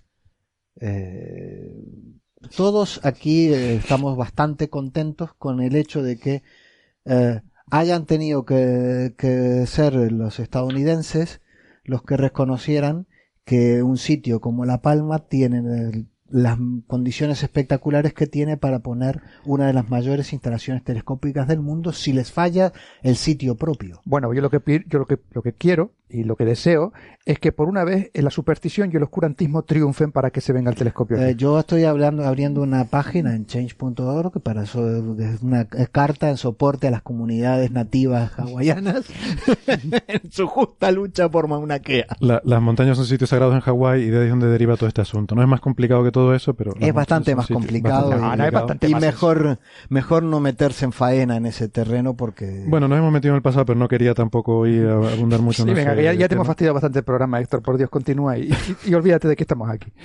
y para terminar. ¡Toma! No, pero, pero ah, yo he estado comentando, estamos estado hablando del tema con compañeros aquí en, Australia y en el mismo observatorio y, eh, están, o sea, estaban, están curiosos, están siguiendo con cierta eh, cercanía o intentando saber bien exactamente qué va a pasar con, con, el TMT, porque también hay ciertos intereses en, instrumentos y en, colaboraciones desde, Australia. Y hablando particularmente con el, jefe de instrumentación de, del, eh, de LAO, que, es estadounidense, él me decía que esto de nuevo eh, sigue siendo una especie de meter presión y de exactamente la palabra que usó es un farol, o sea, sigue siendo un poco de farol de que ya tenemos el sitio elegido, que nos vamos. O sea, mm. tenemos un sitio alternativo elegido, que nos vamos. Sí, pero hay una, hay una componente de farol, efectivamente, pero también hay una componente de que el telescopio se va a hacer sí o sí. Sí, no, el telescopio se va a eh, hacer sí y, o sí. y que ellos ya han invertido una millonada brutal hasta ahora y están invirtiendo en mantener un personal que está trabajando en el telescopio, en la planificación, en la instrumentación. Ya hay una cantidad de dinero gastado y planificado para gastar. Que eso lo tienen que gastar sí o sí. Y se han encontrado contra un muro, un muro legal, está parado por, por eh, en los tribunales. ¿Sí? Y eso no puede esperar mucho más. Ellos no pueden continuar. ellos no pueden continuar más allá de un año sin empezar a construir ellos tienen una fecha para... Ellos habían empezado en abril del año pasado y tienen una fecha para eh, abril de 2018. ellos tienen que estar construyendo. para empezar a construir en abril de 2018 tienen que tener los permisos mucho antes que eso, evidentemente. ¿Qué es lo que pasa? Ahora se plantea una cuestión. A ver, eh, el proceso, eh, o sea, aquí nosotros manejamos cierta información eh, de primera mano porque tuvimos ayer una reunión con nuestro director, el profesor Rafael Rebolo, que nos explicó cómo había sido toda esta cuestión. Entonces, eh, bueno, el asunto ahora es el siguiente. Ahora el proyecto, el siguiente paso, una vez decidido el sitio alternativo, es solicitar los permisos, que es algo que van a hacer inmediatamente. Y aquí esas licitaciones pues van a tardar tres, cuatro, seis meses digamos entre 3 y 6 meses, ¿vale? En 6 meses el proyecto tendrá licencia para construir aquí. Y entonces tendrán que plantearse una primera decisión. ¿Qué hacemos? ¿Seguimos esperando por Hawái o empezamos ya a construir en La Palma? Hay que tener en cuenta que eh, ahí es dinero. O sea, el, tener un proyecto de estos parados es una millonada. Eh, ya han gastado un montón de dinero y de hecho uno de los instrumentos prácticamente ha sido sacrificado porque con eso es con lo que están financiando el retraso. O sea, de los tres instrumentos de primera luz del, TMT, pues hay uno que eh, ahora mismo eh, no tiene financiación porque es el, digamos, la reserva, se está desangrando ese dinero, ese instrumento, para financiar el retraso que está acumulando el proyecto. Y bueno, pues eso, en cuestión de unos meses ya tendrán que tomar una primera decisión. El asunto es complicado. En Hawái, eh, hombre, yo creo que ahora la situación está un poco mejor por las noticias que nos llegan desde allí. Hace un año estaba clarísimo que allí no se iba a poder hacer. Ahora está un poco mejor porque ya las comunidades indígenas empiezan a decir, no, no, nosotros no tenemos problema con el telescopio, son eh, aquellos en particular los que dicen que no lo quieren, pero nosotros, que somos también indígenas, sí lo queremos. ¿Vale? Porque aquí está el problema típico, aquí todo el mundo es el pueblo, ¿no? Entonces yo llego y digo, el pueblo no queremos el telescopio aquí, los indígenas no queremos el telescopio. Bueno, claro, eh, pero usted no representa a todo el mundo, ¿no? Y entonces ahora ya empieza a haber movimientos también indígenas apoyando el telescopio. Entonces, la cosa ahora mismo está un poco eh, no sé, no, no es, yo creo que la situación está mejor para Hawái de lo que lo estaba hace un año. Pero mmm, vaya usted a saber. Vamos a ir pasando de tema porque se nos, se nos va acabando el tiempo y yo sí que quería hoy, como les decía al principio, pues, pues nada, hacer un, un pequeño homenaje a un amigo nuestro que tenemos en el espacio, que es el satélite Ginode y eh, hace algo así como un mes les comentamos que se cumplían 10 años de, que tenemos este satélite en órbita y que le tenemos mucho cariño, sobre todo los físicos solares, porque ha sido, la verdad que ha sido un antes y un después, eh, los, datos que ha dado. Se lanzó en 2006.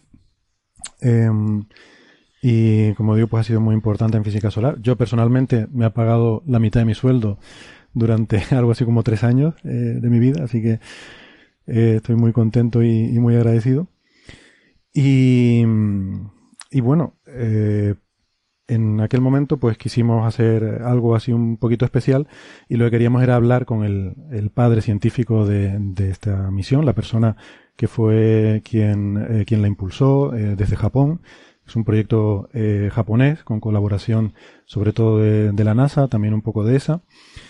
Y, y es el profesor Saku Suneta, con el que queríamos tener una conversación, que además a día de hoy es, eh, vicepresidente de la Agencia Espacial Japonesa, JAXA. Y pues nada, con motivo de, esta onomástica, pues queríamos tener una, conversación con él. Es un, es un antiguo colega nuestro, comenzó trabajando en física solar, de ahí su involucración en, en Hinode y, pero bueno, ahora ya eh, se, se, dedica a otras cosas, como, como vicepresidente de la Agencia Espacial Japonesa, pues eh, evidentemente su ámbito de actuación es toda la astrofísica. Esto lo queríamos haber hecho hace un mes, pero como se pueden imaginar, pues esta gente tiene agendas eh, bastante complicadas y tuvimos que cancelar una, en fin, una entrevista que teníamos programada y reprogramarla para, para otro momento, ¿no? Por eso hemos tardado un poquito, les pedimos disculpas desde que anunciamos esto hasta que finalmente lo hemos podido hacer. Pero eh, aquí les traemos esa entrevista, yo creo que, vale la pena. Eh, es una persona eh, muy interesante que sabe muchísimo de, cómo funciona el, tema de la exploración espacial actual. Y bueno, hay, hay algunos comentarios que, que, quería hacer, ¿no? Porque durante la entrevista se van a hablar de varias cosas y uno de los temas de los que se va a hablar es de la misión Hitomi, que fue el último intento de la Agencia Espacial Japonesa eh, de poner un satélite importante en órbita para hacer una serie de estudios que tenían que ver además con materia oscura. Eh, te miro a ti, Bernabé. Por desgracia, Hitomi explotó. Eh, aquí lo, lo, hablamos bastante en su momento. Fue un, bueno, un desastre. Eh, había muchas esperanzas y Tommy llevaba instrumentación de la NASA, el espectrógrafo de rayos X de, de, la NASA, eh, que era quien nos iba a dar estas pruebas sobre la materia oscura que todos estábamos esperando. Y al final, pues no pudo ser. Em, y bueno, hay, hay eh, bueno, este tema sale en la entrevista. porque, sobre todo, hay una actitud muy ejemplar tanto de JAXA en general como de, del profesor Suneta en particular, que esto no lo comento en la entrevista, pero se los digo, eh, eh, el profesor Suneta y la, directiva de JAXA se bajaron el sueldo, asumieron la responsabilidad del fracaso de Hitomi y pidieron disculpas a la comunidad internacional y JAXA inmediatamente anunció que ellos iban a poner todos los recursos para repetir la misión porque ellos sentían que le habían fallado a sus socios, a los estadounidenses y a los europeos, y que ellos iban a poner de su parte, eh, iban a replicar la misión y que si NASA estaba dispuesta a volver a construir el espectrógrafo, ellos estarían encantados de, incluirlo de nuevo y volverlo a lanzar. Y la respuesta ha sido que sí, todo el mundo, en fin, ha sido una historia muy bonita, eh, se, han, se, han, abrazado, eh, se, han, se, han, dado mucho cariño y, y, han llegado a la conclusión de que van a lanzar rápidamente una nueva misión que es una réplica de Hitomi para intentar, pues, eh, bueno, minimizar un poco los daños, ¿no? Pero yo creo que ha sido muy ejemplar la forma en la que estas autoridades japonesas han llevado el asunto, la forma en la que han asumido responsabilidades, como digo, incluso bajándose el sueldo, que es una cosa muy impresionante. Lo quería mencionar aquí porque, bueno, en la entrevista no lo digo porque queda un poco, queda un poco feo hablar de, esas cuestiones, pero sí que, que yo creo que, ha sido ejemplar la forma en la que lo han gestionado, ¿no? Em, entonces, pues nada, vamos a concluir ya hoy. Tenía también alguna noticia para hablar sobre física solar, porque bueno, ha salido ahí una, una noticia de un equipo eh, de investigadores indios y japoneses que, que acaba de salir en, los medios de comunicación. Pero bueno, simplemente les digo que no es, tampoco esta noticia no, no se asusten tanto como la ponen los medios porque no es, no es para tanto. Son cosas que pasan a menudo. Eh, bueno, es una noticia de una gran tormenta solar que tuvo lugar en junio de 2015. No pasa nada, lo que pasa es que ha salido un artículo publicado porque la han estudiado en mucho detalle este equipo, como digo, de investigadores indios y japoneses. Eh, alguien me criticará por esto, pero sí, la palabra es indio, no hindú. ¿eh? Indio es la nacionalidad, hindú es la religión. Hay muchos indios que no son hindúes y hay muchos hindúes que no son indios, así que son dos cosas diferentes, no confundamos. Y eh, bueno, vamos, que tampoco hay que, hay que preocuparse mucho por esta noticia, simplemente es que se ha hecho un estudio en profundidad de una tormenta solar. Dicho lo cual, pues ya terminamos el programa con eh, la entrevista al profesor Suneta. Eh, espero que les guste. Les pido disculpas por el, tono cansino y monótono en el que hablo en esta, en la traducción al español de esta entrevista. No me di cuenta hasta después de haberlo grabado. Pero es que es muy difícil. Esto de la, traducción simultánea eh, es, es, complicado. Es, es casi imposible no hablar con ese tono así de. Sí, incluso más cansino de lo habitual. Así que si alguien todavía aguanta despierto, les garantizo que antes de 20 minutos van a quedar dormidos como angelitos. Con esto les dejamos, amigos. Muchas gracias. Sobre todo, Ángel, tú que también estarás con ganas de irte a dormir ya. gracias por estar ya Ya la verdad que no sé si quedarme despierto. gracias, Bernabé, Javier. Gracias a ti por invitarme. Un abrazo y nos vemos la semana que viene. Adiós, amigos. Hasta luego. Venga. Profesor Suneta. Profesor Suneta, bienvenido a Coffee Break. Muchísimas gracias. Um, El profesor Suneta es vicepresidente de la Agencia Espacial Japonesa JAXA. Uh, es correcto, ¿verdad? Uh, sí. Soy, el director general del Instituto del Espacio y la Ciencia Espacial y también soy uno de los siete vicepresidentes de JAXA, la Agencia Aeroespacial del Japón. Muy bien, pues hay varias razones por las que queríamos hablar hoy. En primer lugar, eh, acabamos de celebrar el cumpleaños del satélite Hinode y como físico solar que soy, eh, creo que yo y todos los, todos los científicos que estudiamos el Sol estamos en deuda contigo eh, porque fuiste el padre científico de este instrumento. Ha sido un, un gran éxito en física solar, Hinode y se cumplen 10 años desde que fue lanzado. ¿Cuál crees que es el, legado más importante de Hinode, em, tanto para Japón como para la comunidad científica internacional, para la física solar? Bueno, eh, primero, antes de que nada, muchas gracias por decir que soy el padre de Hinode. Eh, Hinode eh, se lanzó en el 2006 y es el satélite japonés de observación solar que viene en la línea de los satélites Hinotori de 1981, cuando yo entonces era estudiante, y también de los muy exitosos satélites Yoko de 1991. Hinode que quiere decir amanecer en japonés, está trayendo eh, imágenes espectaculares para los astrónomos.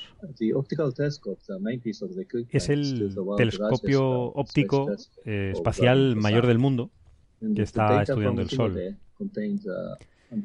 Los datos de INODE tienen una gran cantidad de información científica, eh, no hay ninguna duda. Pero primero déjeme hacer un, comentario sobre España. Los astrónomos solares españoles tienen un rol muy, muy importante en el proyecto INODE. Ellos proveen las herramientas de análisis esenciales, lo que llamamos los códigos de inversión, que son los medios para permitir analizar los datos y rescatar la información eh, eh, importante exquisitamente oculta en ellos. Normalmente el análisis no puede llegar sin esta herramienta. Y ha habido un gran número de científicos españoles trabajando en Japón. Y desde luego, Héctor, ustedes ahí son los expertos mundiales en este área. Así que no hay ninguna duda de que la contribución española ha mejorado eh, en gran parte al proyecto INODE, incluso complementando las observaciones eh, desde tierra con telescopios en España, en las Islas Canarias. ¿Puedo continuar? Sí, por supuesto. Sobre los conceptos científicos nuevos, son un poco complejos como la reconexión magnética, los dínamos turbulentos y las ondas magneto-hidrodinámicas, se pueden deducir de las observaciones de Inode. Eh, afectan a ramas importantes eh, de la astrofísica y la física del plasma. Así que Inode es, en mi opinión, un agente de cambio en el juego de la física solar. Actualmente hay más de mil artículos eh, a lo largo de 10 años con más de 80 alumnos de tesis en el mundo con, datos de, de Inode. Esto incluye, por supuesto, estudiantes españoles. Son, son incluso más de 30 países, con Estados Unidos, Europa, China, India, Corea, etcétera. Así que INODE es una de las misiones más exitosas de nuestro instituto. Así que déjeme continuar un poco. Inode se ha beneficiado de, materiales avanzados y de precisión, de sistemas eh, ópticos espaciales eh, complejos. Así que la, la, mejora del telescopio llevó más de 10 años. Es bastante cerca de 15 años desde el concepto inicial hasta el lanzamiento. El concepto de un telescopio en el espacio era, era algo muy complejo. Eh, de hecho, la NASA había empezado en 1901 un telescopio, pero ya era un, estaba pasado de moda en el 2006. Así que el mensaje más importante de Inode era demostrar que un telescopio solar en el espacio era operable y viable. La gente no, no creían en esto. Así que eh, los artículos reflejaban que se, podía haber un beneficio de un telescopio de este tipo.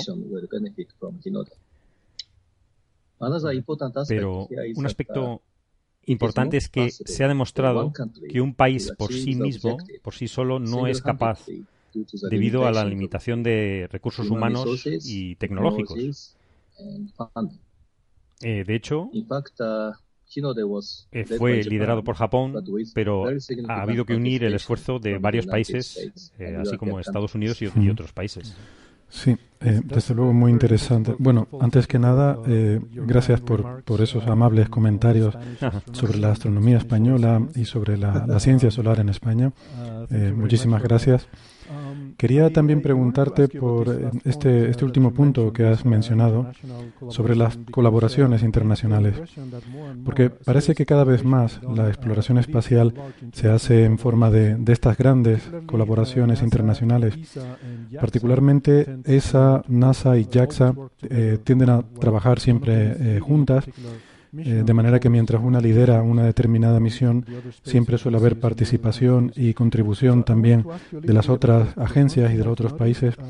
Así que quería preguntarte un poco por esto, porque en mi limitada experiencia en estas grandes misiones, eh, a veces es interesante ver estas reuniones de científicos e ingenieros de diferentes partes del mundo y, es interesante ver estas diferencias culturales eh, como pequeños detalles, eh, pequeñas diferencias en, cómo hablamos o en nuestro lenguaje corporal, em, que tiene uno que aprender un poco a, tratar con esas diferencias a la hora de estas colaboraciones.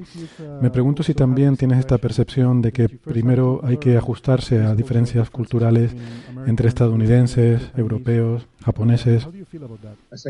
Bueno, creo que, que esto es realmente una pregunta muy, muy importante.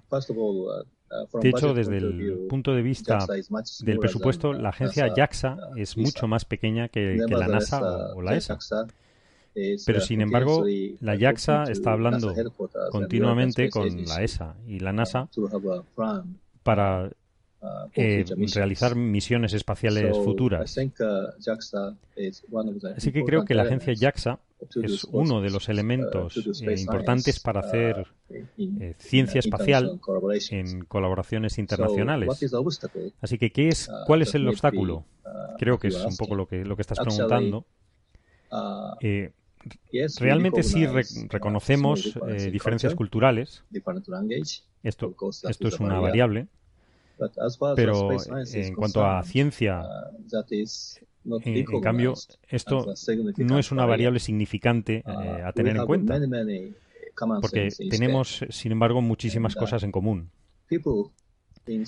La gente de, tres continentes, eh, Estados Unidos, Europa y Japón, reconocen que pueden eh, desarrollar grandes cosas, eh, realizar grandes misiones, reuniendo juntos los fondos, la gente competente y la tecnología avanzada. Creo que tu pregunta es, bastante válida, pero creo que, que no es un problema en absoluto para la colaboración internacional por, citar un ejemplo particular de a lo que me refiero, a mí me impresionó mucho cómo se llevó la situación con Hitomi, que desgraciadamente tuviste que gestionar eh, recientemente. Aquí mucha gente en España lo reconoció o lo vieron eh, como algo muy impresionante que, que tú personalmente y que JAXA en general eh, pues que lo, lo, asumieran y sobre todo que asumieran la responsabilidad de lo que ocurrió. Eh, porque así no es como vemos que se hacen las cosas eh, normalmente. aquí en Europa y en Estados Unidos, pues normalmente lo primero que se intenta en una situación de estas es buscar a quién se le puede echar la culpa. Y esto, eh, bueno, es un poco el estereotipo que tenemos de la cultura japonesa, en el sentido de que los japoneses, o, al menos nosotros, tenemos esta percepción del pueblo japonés como un pueblo que tiene un muy elevado sentido del honor, una cultura en la que el honor es un valor muy importante, desde luego más importante de lo que tenemos en, culturas occidentales. Así que me pregunto si, si nos podrías explicar esto un poco, eh, qué pasó con Hitomi, cuál fue su reacción, y creo que a nuestra audiencia les le gustaría escuchar algo sobre este tema. Vale. Eh, primero, eh, agradecer tu punto de vista sobre el Japón, pero déjame explicar eh, mis sentimientos sobre la situación. Primero, el, el, el Itome llevaba un instrumento muy importante, el XSS, uh, espectrómetro de rayos X, que iba a, rescatar grandes eh, avances sobre agujeros negros el resto de la galaxia, etcétera, y por eso el desastre eh, ha supuesto un, duro golpe para la astrofísica. No había planes, no hay planes actualmente de otras agencias especiales similares de una, de una misión de este tipo hasta la llamada ACINA o Atenea de la ESA, que no se lanzará hasta el 2028, que eso es dentro de más de 10 años en, en el futuro.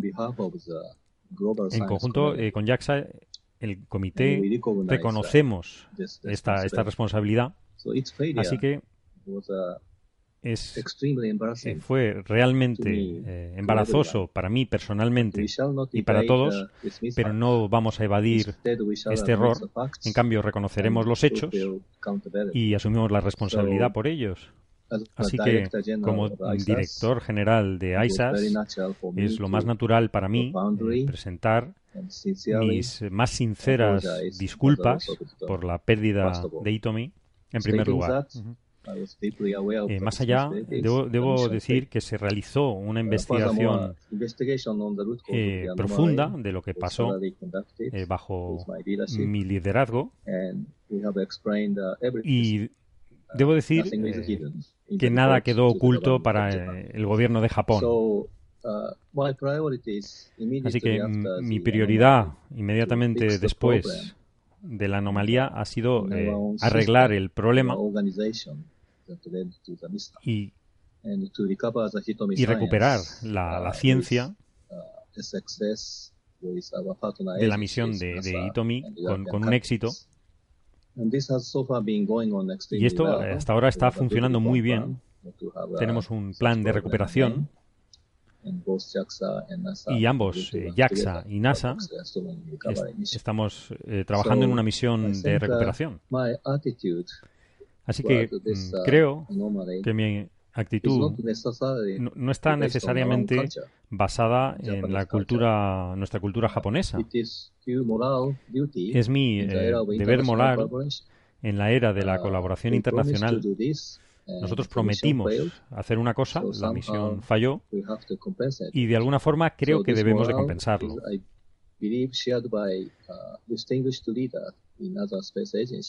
Esto es lo que cualquier líder distinguido de una agencia eh, entendería. Uh, Esto es lo que dicta el, sentido común en las relaciones internacionales. Uh, Realmente, cualquier misión de recuperación se hace realidad cuando se, se basa uh, en, la alianza del, valor común. Pero me gustaría eh, añadir que, tienes eh, razón. Es una cuestión de honor para mí. Así que quizás debido a mi cultura japonesa o uh, quizás a mis propios principios personales o una combinación de los dos, pero eh, creo que mi actitud es eh, consistente con, con mis propios eh, estándares morales. Pues, eh, pues muchas gracias, de verdad. Yo creo que esta, esta forma eh, de, asumir lo que pasó con, con Hitomi eh, es algo que te honra personalmente. Y, por cierto, deberías saber que aquí en España fue recogido en los periódicos a nivel nacional tras la reciente visita hace unos meses que viniste a, dar unas conferencias aquí a nuestro país y se valoró de forma muy positiva en general, cómo, ustedes eh, aceptaron, eh, digamos, las culpas por el fracaso de esta misión. Em, aquí en nuestro país, pues eh, hemos estado teniendo problemas con bueno, algunos políticos y bueno, se suele hacer el comentario de que qué pena que, que nuestros políticos no tengan los mismos estándares éticos. Así que bueno, gracias por esas explicaciones. Pero yo en realidad creo que eh, el fracaso hay que verlo como una parte natural del proceso de exploración espacial, eh, por la propia naturaleza del juego, que es, es inherentemente arriesgada.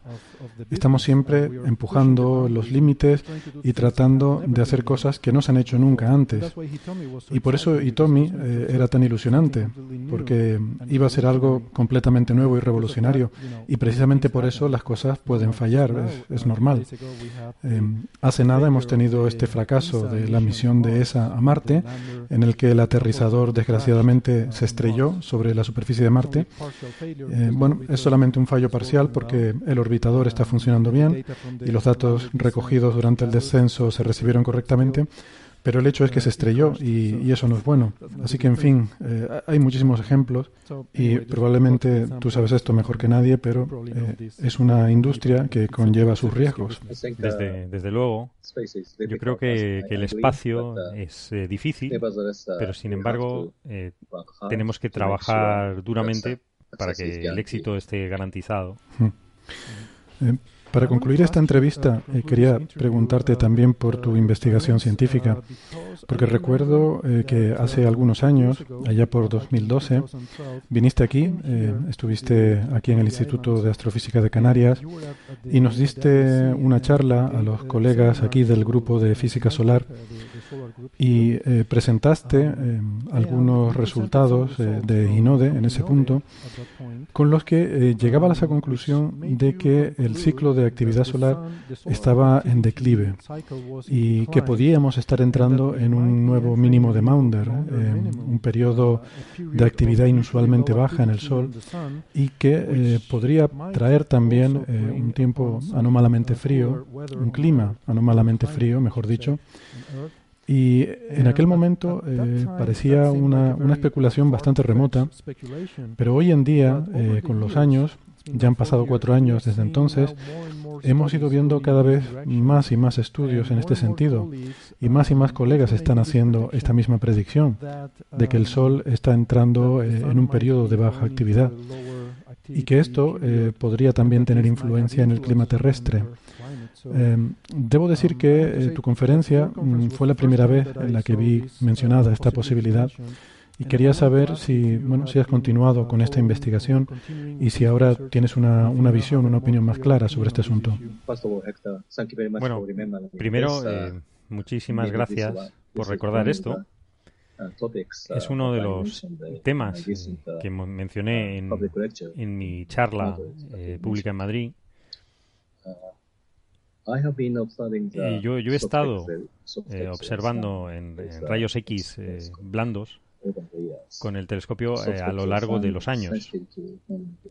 El Sol en rayos X es muy sensible a fenómenos magnéticos. Así que he estado observando el Sol con Yoko desde 1991 al 2001 y con Hinode del 2006 eh, hasta hoy que son eh, unos 20 años en total. Así que creo que debo ser capaz de detectar y predecir eh, actividad solar. De hecho, yo ya apunté a un decrecimiento de actividad, en concreto a la disminución del número de manchas solares tan pronto como en 2008, en una eh, conferencia solar internacional. Entonces, yo destaqué la situación en ese momento. Desde entonces eh, ha habido una acumulación de datos que llevan a, un decrecimiento muy a largo plazo. Y ahora los científicos eh, se han tomado eh, más en serio esta situación de mínimo de Maunder. Uh, hace, unos años eh, cambié a ser director general de este instituto espacial, así que eh, uh, tuve que, parar temporalmente mi investigación, pero eh, sigo muy interesado en, el Sol. y si, si este, el Sol está entrando en un mínimo de Maunder, o por el contrario eh, recupera el número de manchas. Muy bien, pues eh, bueno, no, no, quiero robarte más tiempo, eh, sé que estás muy ocupado hoy. Y quiero darte las gracias, Saku, de verdad, ha sido un placer poder volver a charlar después de estos años y ver que estás haciendo tantas cosas tan importantes. Eh, y aprovecho también para agradecerte eh, todas tus contribuciones a la ciencia solar y que ahora estás también abriendo a toda la astrofísica y a la exploración espacial en tu nuevo puesto. Así que mucha suerte para los trabajos futuros y todo el éxito para JAXA en los futuros eh, proyectos. Eh, ¿Cuáles son, por cierto, eh, perdón, muy rápidamente, cuáles son los nuevos proyectos que hay ahora? JAXA me refiero. Ah, sí. Es, es, una misión de recuperación de la misión de rayos X sobre el 2020, bastante rápido, y una misión para ir a la Luna y, recuperar muestras. Es una misión que se llama eh, MMX y esa es eh, mi siguiente mayor proyecto. Así que muchísimas gracias, Héctor. He disfrutado de esta entrevista muchísimo y muy buena suerte con, tu investigación. Muy bien, gracias, adiós. Hasta luego.